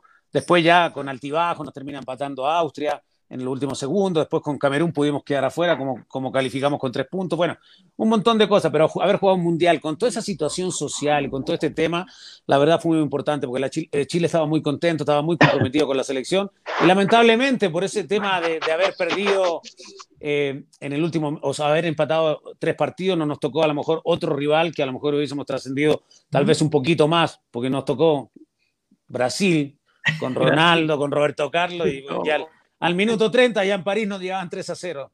pero bueno, pero fue una, una, historia maravillosa y después de 16 años volver a un mundial creo que fue, fue muy bonito y muy importante para todos los que participamos y en general para el pueblo chileno y para el fútbol chileno. Fabián, con el equipo de Dame Gol América queremos agradecerte nuevamente tu disposición eh, tu simpatía también eh, por haber estado con nosotros. es una grata sorpresa para con nosotros, con Miguel, lo decía yo al principio, que, también tienes tu, vínculo con nuestra comuna San Bernardo. Y, además doble para Miguel, porque Miguel es, de Conchaní, donde hay otro, salió otro jugador, gran jugador chileno como es Gary Medel también, él, es de allá. Y, y, nada, pues queremos desearte éxito en todo lo que tú estás haciendo, en tus proyectos, estás en los medios de comunicación. Nos faltaron muchos temas para, para conversar, tu, tu, estadía en México, donde te quieren mucho también. Eh, y bueno, muchas gracias por haber estado con, con Dame Gol América de la Pelota Mía en el canal de YouTube de Radio Cinco Pinos y también de Fútbol al Derecho de Colombia. Y de Amarillo Somos Más de Ecuador. Fabián, muchas gracias por haber estado y que tengas buenas noches. Buenas noches, queridos amigos. Un abrazo para todos. La verdad me lo pasé muy bien. Hablamos de todo con los amigos colombianos, ecuatorianos, argentinos, a los chilenos de San Bernardo. Un fuerte abrazo para todas las amigas, a los amigos. Por favor, síganse cuidando que esto no ha terminado. Es un año diferente, especial. Los cumpleaños ya en familia, la Navidad en familia. Es para eso. Ojalá que volvamos más fuertes, con muchos valores más fortalecidos, sobre todo de, unión, de solidaridad y mucho amor por lo que hacemos. Así que mandándole un fuerte abrazo a toda la gente, a toda la comunidad y que tengamos mucha paciencia, que esto en algún momento va a terminar. Y con ese mensaje de Fabián está por supuesto, nosotros nos sumamos a ese llamado porque hay que seguirse cuidando y, sobre todo, bueno, en todos nuestros países, en Argentina, yo he, que ha estado complicado el tema ya, y acá también en Chile también, ahí está la región metropolitana que va a fase 1, que no va a fase 1, lo vamos a saber el lunes nosotros. Así que Fabián, muchas gracias, que tengas buenas noches y como te decía, éxito en todo. Un abrazo, amigos. Buenas noches, cuídense mucho. Grande, Fabián. Buenas noches, gracias por venir. Gracias, chao, cuídate. Gran invitado, gran invitado, muchachos. Nada, Fabián está ahí. Eh, ya nos gustaría también eh, eh, ir teniendo invitados también que tengan que ver con el fútbol de, ustedes. Tuvimos alguien de, de, Argentina también, a Javier Castrilli, a ver si tenemos algún colombiano, algún ecuatoriano. Yo sé que Schubert tiene contacto, así que ah, eh, sería pero espectacular, es lindo soñar también. Muchachos, antes de terminar el programa, hagamos un breve repaso de lo que fue lo que es Copa Libertadores y Copa Sudamericana. Eh, Copa Sudamericana que tiene a tres equipos argentinos, yo sin en semifinales, donde uno, nosotros lo hablábamos, nos, nos ilusionábamos en Chile con ver una final chilena entre Universidad Católica y Coquimbo Unido. Y la verdad que la Católica, yo les cuento a los muchachos, yo no sé si Miguel va a estar de acuerdo conmigo, la Católica a lo Católica históricamente, como se dice en Chile, arrugando en el último minuto. ¿Cómo es posible que el mejor equipo de Chile en la actualidad quede afuera de local y de la manera que quede afuera con un equipo de Vélez O sea, los equipos argentinos siempre son complicados, yo, ¿eh? Eso lo sabemos todos en Sudamérica. Sí, sí, Pero la verdad es que la Católica, la Católica, la, Católica era favorito si ganó en Buenos Aires 2 a 1 y pierde 3 a 1 en el minuto 94. Algo que nos explica dónde está la jerarquía de ese club, que acá en Chile lo demuestra todo, pero en Sudamérica, la verdad, y yo lo vengo diciendo hace rato, bastante poco. La verdad que decepcionante lo de Católica, si bien sigue siendo el mejor equipo, el mejor club y eh, la mejor institución en la actualidad del fútbol chileno, pero internacionalmente algo pasa que deja mucho que, que desear. Vélez lo ganó, merecidamente y, está Defensa y Justicia y entiendo que Lanús eh, ganó de visitante independiente yo eh, sí, así tres equipos argentinos tres equipos argentinos yo en, semifinales de Copa Sudamericana. Sí así es. Este Independiente incluso contra Lanús que perdió 3 a 1 eh, tuvo una posesión muy importante de la pelota. Em, igualmente Lanús con muy poco está haciendo bastante. Está metiendo pibes muy jóvenes y los está mezclando con jugadores más maduros. Eh, básicamente, Independiente tuvo como una posesión del 63%, y este es otro de los momentos que nosotros decimos, mirá cómo se emocionó el doctor Vilardo. Así que, este, totalmente, totalmente. Eh, después, bueno, lo tuvimos a Vélez este, contra la Católica. Vélez de local siempre hace agua, pero por algún motivo afuera pierde totalmente la presión. Hay que decirlo también que la defensa de la Católica no estuvo muy despierta, sobre todo en el gol de cabeza que le hicieron, que entraron como quisieron, no saltaron, eh, nada, el arquero le pasa por abajo a la pelota, un desastre. Pero el segundo gol de Vélez fue genial, fue fantástico. Fue como esos juegos de PlayStation que vos decís, le pego a ver qué pasa. Y nada, este, fue increíble, la verdad. Y después, bueno, tenemos un Defensa y Justicia que yo vengo diciendo hace rápido, cuidado con Defensa y Justicia, tiene un gran equipo, tiene este, buenos jugadores en el medio, tiene buenos defensores, tiene un muy buen arquero como un Zain, este, y bueno, se ganó con lo justo igualmente contra un siempre complicado, medianamente complicado Bahía, porque no nos olvidemos que estas sudamericanas son para clubes eh, en cierto modo de segunda línea, pero le tengo muchas fichas al asunto de defensa y justicia, me gusta bastante. Eh, bueno, el gol de, de Brian Romero eh, fue un gran gol, quedaron básicamente solos, así que después tuvimos bueno, Independiente Lanús, como decía yo, con la posesión del 62% de Independiente.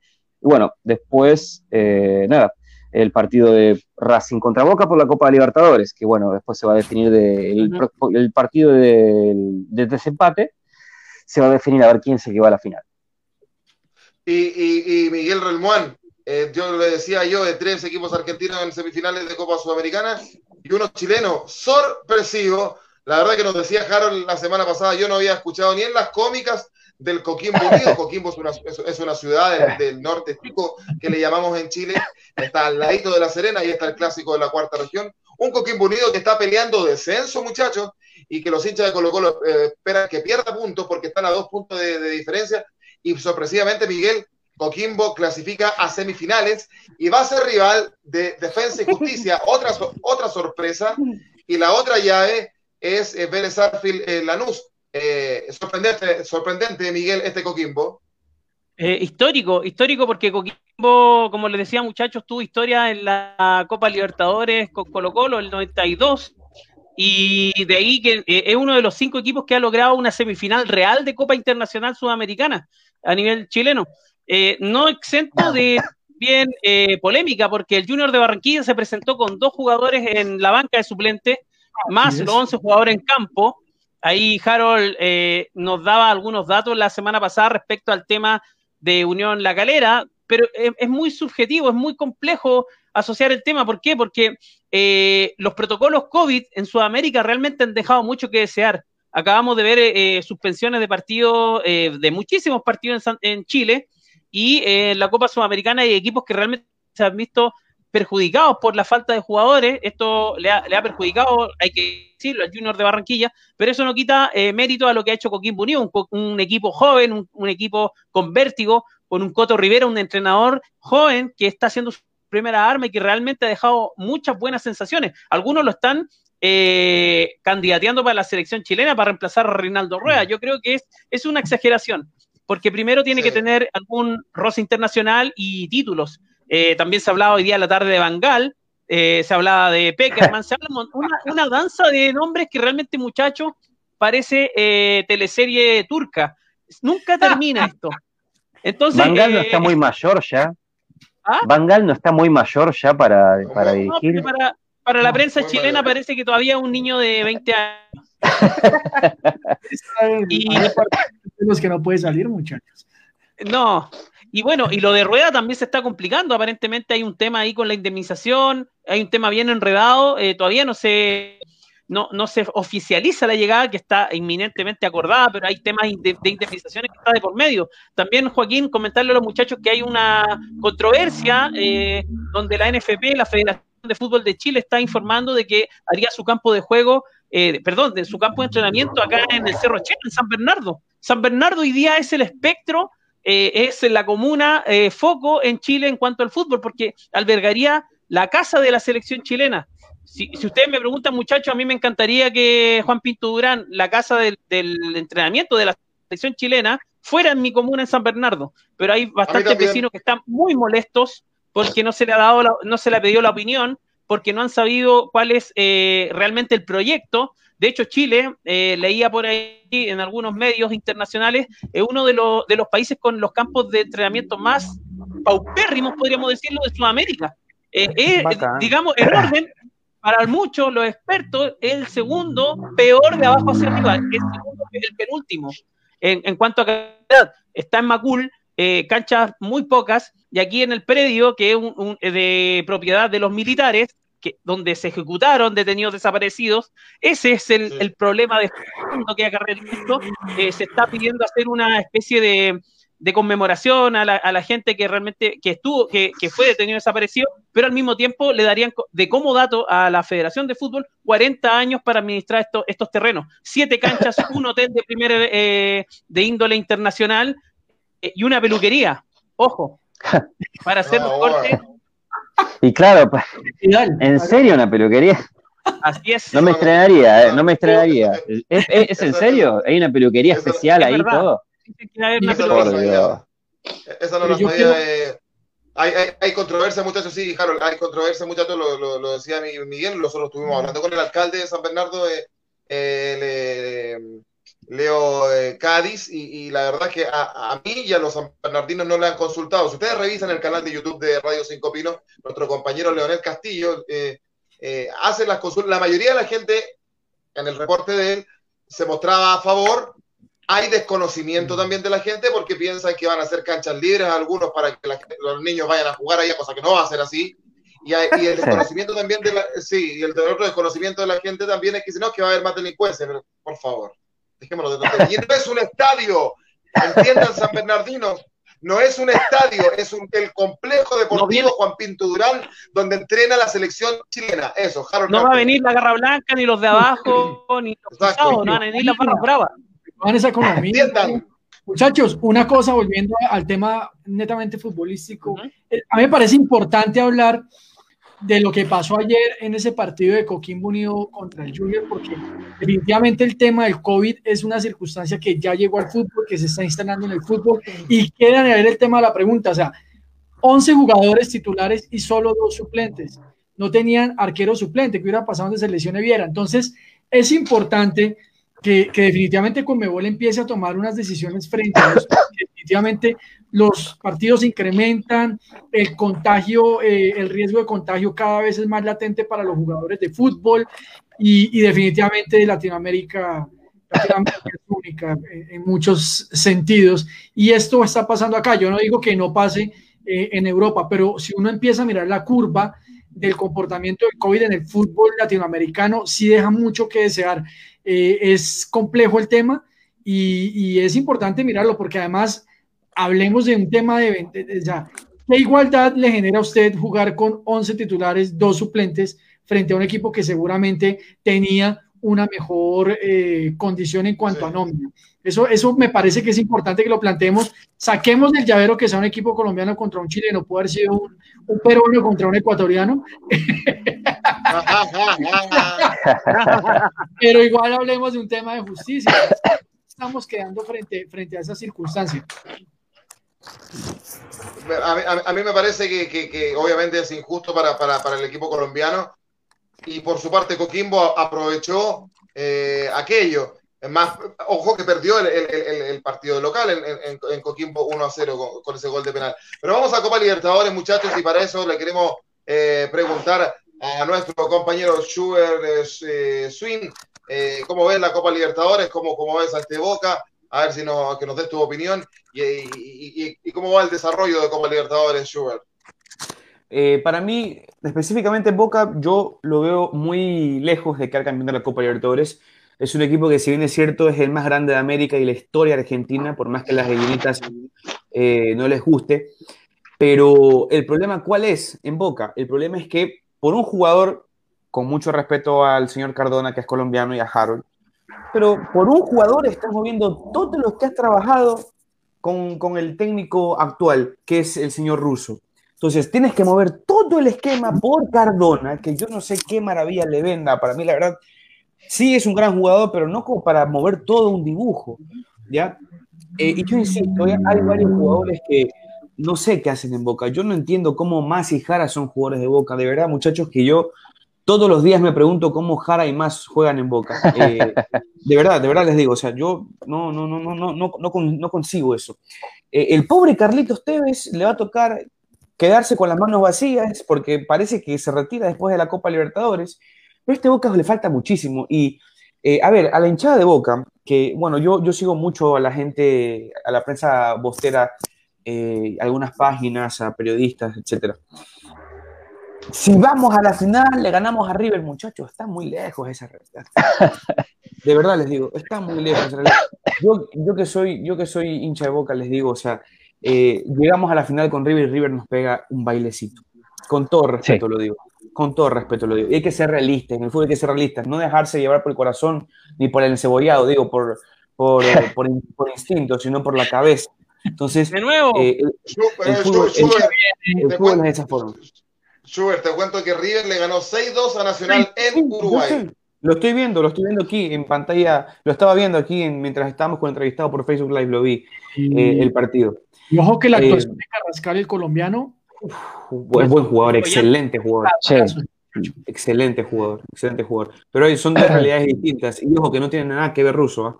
Creo que, insisto, la plantilla de Boca es muy reducida para lo que necesita. Eh, los equipos brasileños, me gustó mucho el partido de gremio. No sé si lo vieron ustedes, chicos. el, partido de gremio fue muy bueno y me sorprende que quedó eliminado, de hecho, ¿no? Eh, son sorpresas que uno. Sí, la verdad que sí, eh, es, es, una diferencia. Y creo que fue también. gremio no supo manejar los tiempos. Ya poco a poco estamos llegando a la instancia final. Clubes ecuatorianos no hay ninguno, como yo les decía. Almeida pasó a la semi y gremio. Tal cual. Eh, clubes ecuatorianos no hay ninguno, como yo les decía, acá no se busca y no se pelea torneo internacional, a excepción de Liga de Quito y por ahí, de vez en cuando, cuando le da la gana a Barcelona pelear algo interesante en, Copa Libertadores, pero ya no es lo mismo de antes, ¿no? Independiente del Valle que intenta por ahí hacer eh, algo distinto, pero creo que también le faltan algunas cositas. Pero nada, yo, eh, a mí me, me encantaría ver una final, por ejemplo, River frente un equipo brasileño en una final otra vez. Porque el mejor de Argentina, el mejor de Argentina actualmente es River y el mejor de Brasil me parece que es Santos. Pero ojo con Racing, ojo con Racing. Y puede ser que Boca pase a Racing, pero para mí Racing juega mucho mejor que Boca. El juego que tiene eh, Racing viene con un proceso mucho más, eh, mucho más sincronizado y tiene mejor eh, manejo de pelota para mí. Lo de Boca es el escudo, como siempre, como está jugando los últimos años, el técnico que sí es un gran estratega, pero faltan armas, muchachos. Uno no puede ir a la guerra eh, con pistoletas de agua. No se puede. Muchachos, eh, de lo que han visto ustedes, eh, ¿se atreverían ya a dar un vaticinio de quién podría llegar a la final de la Libertadores? Con lo que han visto en cuanto a fútbol. River y Santos para mí. Chue, River y Santos. Harold. Yo voy con esa misma final. Mínimo River. Eso sí, creo que River. sí, River. Sí, tal cual. ¿Y yo, eh? Para mí llega Racing a la final de una forma increíblemente extraña, pero no, todavía no estoy decidido sobre. No, no, no, no, no, no, no. Pero Racing está. Racing lleva bien la camiseta, muchachos. Uno ve jugar a ese equipo. Sí. impresionante. Es como que Racing tiene ese no sé qué, esa cosa rara. Y partícipe de, los resultados más, más curiosos. Pero no, no sé quién es el otro equipo que puede llegar a la final. Joe, y eso que no juega el eh, Cookie. ¿Se acuerdan del Cookie? De cebollitas. El, de, ah. del caballo largo. Ah, Joaquín. A mí me gustaría, a mí me gustaría que Racing llegara a la final y que ganara la Copa Libertadores. Eh, Racing es un equipo que, que simpatizo mucho con él. no sé si soy hincha de Racing, la verdad, pero. ¡Ay, de Racing! Es de sí, Es un club, es un club muy sufrido para, que no llore ahí. Ah, pa. nunca queda mal, queda mal con nadie. Nunca queda mal, ni chicha ni limonada, dijera Víctor Jara. Muchachos, antes de terminar, quiero agradecerle a un amigo que él nos sigue más que nada en los podcasts, es un fanático de nosotros en Spotify. Yo no sé si nos habrá visto en vivo y en directo a través de canal de YouTube, pero fijo que no se pierden nuestros programas eh, al, eh, al, día siguiente y él me hizo, mira, me dijo, no puede ser, les cuento después que tiene una historia, me hizo un regalo, me dijo, no puede ser que tengan la camiseta de la peor campaña de la selección chilena que fue para el Mundial de Corea-Japón 2002. Así que te voy a entregar la camiseta de la selección chilena que fue a Sudáfrica 2010 con Marcelo Bielsa, y original me la regaló, así que Frank Astudillo, te lo agradezco en nuestro programa y gracias eh, por seguirnos, ah, por ver Autopase y por ver a Gol América nosotros todos los muchachos te lo agradecemos que, que nos sigas y que, que, seas fiel a nosotros y gracias por esta camiseta, Frank. Joaquín. Gran seguidor. Joaquín. Gran seguidor, Frank. Y me hizo este regalo. Sí, Ken, Ken, Ken, eh, El, negrito, el, de color. Eh, oigan. El galán de Guayaquil. Ojo, ojo, que a Cavani le costó decir eso. Sí. Ah, qué Cavani, no, qué Cavani. Ridículo, es ridículo. Oigan, este, yo quería contarles antes de irme que el campeonato de Ecuador está, está infarto, sinceramente. Oye, sí, eh, eso está muy buenísimo porque te mandaste la tabla el otro día. Sí, eh, les cuento algo. Barcelona está con, con, pie y medio ya en la final del, del, torneo. Así que podríamos ver una final Liga de Quito frente al Barcelona Sporting Club. Eh, y creo que es muy bueno. Emelec se queda. A ver, le, explico el panorama. Barcelona necesita perder 2 a 0 y Emelec tiene que ganar 3 a 0 para poder ganar la etapa. Es decir, muy complicado. Barcelona apenas empatando ya está ganando la etapa que es la segunda. Entonces, Liga, como lo ganó la primera, se enfrenta, el ganador de la primera etapa con el ganador de la segunda. Liga Barcelona arrancaría primero en el Monumental el 23 de diciembre y el 29 en el estadio de Liga de Quito. La verdad, yo creo que es una gran final y si es que se da o va en Melec, igual voy a estar en, los dos estadios, así que estaré enseñándoles un poquito cómo, cómo se vive desde acá. Igual recordemos que Liga de Quito hoy por hoy, en lo que es Barcelona, Liga de Quito sería como una especie de qué sé yo, yo me animaría a decir que es como un Bayern Múnich alemán. Es, Liga de Quito está aplastando, la verdad que es, un grande. Hoy en Sudamérica es un grande. El problema de Liga es que tiene algunas bajas y ha bajado muchísimo el nivel. Su irregularidad con las bajas mm. Le ha afectado muchísimo. Rodeo Aguirre no va a estar, que es uno de los referentes en, la delantera. No están como dos jugadores importantes de la saga. Pero no sé, eh, y Barcelona, yo creo que me entiendan esto. Barcelona es más tóxica que, cualquier mujer en la tierra. Barcelona es ¡Eh! Barcelona, Barcelona Eso es No. Escúchame, escúchame. Barcelona es como un niño que tú le dices, no puedes salir a jugar. El niño sale a jugar. Barcelona es así. ¿ya? Barcelona es, es en serio muy raro. Sí, yo no sé ni qué decir de Barcelona. De verdad, es, es muy complicado el tema. Bueno, eh, está bien, Espero no, esperemos que Dame Gol no salga ninguna historia de Instagram en las próximas horas después de la intervención de, de, de, Schubert, la verdad que sí. No, en Chile, no, en Chile, en Chile muy, muy sencillo. no era mía ni dónde está. Ya, ya, ya, ya, ya. Mutealo, mutealo. No era mía y dónde está. Nos vamos, muchachos. Agradecemos. Caramba. Agradecemos. Agradecemos su presencia y preferencia con nosotros, con Dame Gol América. Eh, muchachos, eh, tengan buenas noches. Harold, que tengas un excelente fin de semana. Gracias, Joaquín, igualmente. Aquí estamos en finales el domingo América Santa Fe. Eh, Opa. Haremos un en vivo después del partido en el canal de YouTube de Fútbol al Derecho, todos invitados.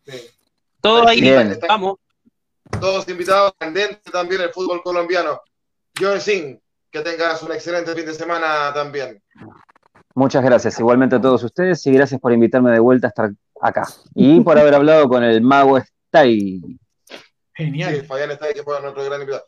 Y, reiterar los saludos para, para Miguel Relmuán. La verdad es que esa era la, idea, saludarte también en, el programa eh, y, que hayas pasado un lindo día y que, disfrutes, que te, que te, sigan regaloneando, te lo mereces.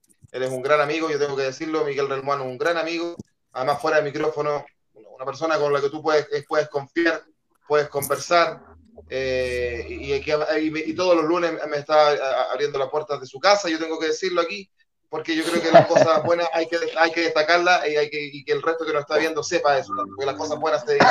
va a pasar llave en la casa. Perfecto. tengas una excelente...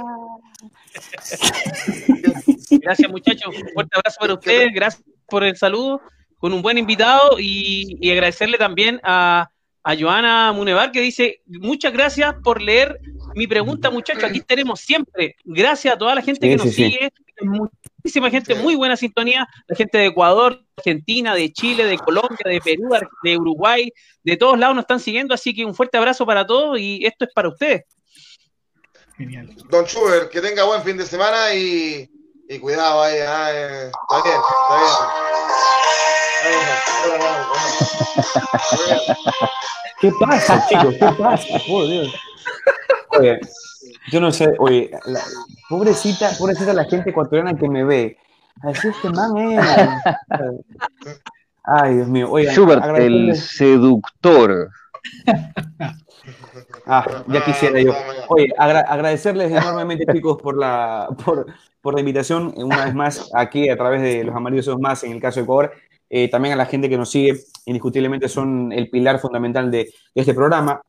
Eh, quiero mandarle también un fuerte abrazo a toda esa gente que está pasando por malos momentos ahorita con COVID. Entiendo yo que todavía no, no pasamos esta batalla. Pues hoy trato siempre de mantener mi personalidad para tratar de darle un toque, un toque, si no, vamos a estar todos bravos ahí como Joaquín y como Miguel Renman. Entonces, es sonreír un poquito, ¿verdad? Bailar. Entonces, eh, mandarles un fuerte abrazo, chicos. Y eh, al señor eh, Harold Cárdenas, oye, ¿sabes qué deberíamos intentar sin broma? conseguirlo al pie de Valderrama para entrevistarlo sería, hermano, el sueño. Opa, eso sería interesante. ¿eh? Sería interesantísimo. Vamos a ver cómo nos movemos, a ver si movemos influencias entre todos para ver si, si lo podemos traer al, al, le vamos, pibe. Le vamos a escribir al pibe. ¿eh? y yo creo que a lo mejor eh, que Harold consiga al, al pibe Valderrama es más fácil que haga el encebollado. Que, ah, sí, sin duda. Eso sí, que lo haga en vivo. Anuncio, 24 de diciembre, sale el video del encebollado, regalo de Navidad para Chivas. Ya quedó el 24 de diciembre. Yo el 24 no voy a estar viendo tus, tus estados ni tus videos. Bueno, en el, próximo, dame, en el próximo Dame Gol América enviamos el link del video, sale. Bueno, perfecto. Oye, Enrique Saavedra dice, ese man cobra por la entrevista. No, bueno, yo, pago, yo, yo, también cobro. Yo soy pago. Soy Reniguita puede ser también. Ay, ah, Uniguita. Y paso. Dos, sí, un Tino Asprila, dos horas de programa que tenemos con el Tino. Pero vamos a el Tino y yo nos llevaríamos súper bien, por si acaso. No, el, la entrevista debe ser entre el Tino y yo, normal. bueno, bien, bien. Oscar Cárdenas dice cebollado con papas chorreadas. ¿Qué es papas chorreadas? Papita chorreada, bueno, eso, es un clásico colombiano, papa con, eso se hace un guisito con cebolla, tomate, salsita y eso va soltando el calor, una delicia, muchachos. Muy bien, muchachos que les vaya bien y ustedes agradecer también eh, su fidelidad para con Dame Gol América. Nos estamos encontrando en otra oportunidad, no el próximo jueves, porque es 24, así que eh, vamos a estar. este sería el. A ver, Miguel, ¿sería el último Dame Gol del año? Eh, depende de los muchachos. había que hacer un especial de Navidad y nadie ha confirmado la hora. Vamos, hagámosle. especial de Navidad a las 12 de la noche. Nos van a ver. Uy, se nos viene encima, ¿verdad? Lo vamos a estar informando porque Evidentemente los próximos jueves no vamos a estar porque cae 24 y el subsiguiente cae 31, así que no, no, vamos a estar eh, con ustedes eh, los próximos jueves, pero vamos a estar informando si hay un cambio de día eh, como final de, como programa especial de fin de año. Que esté muy bien, que les vaya bien. Buenas noches. Chau, chau, chau, chau, chau, chau, chau, chau. Chau. Chau, chau, chau. Chau, América.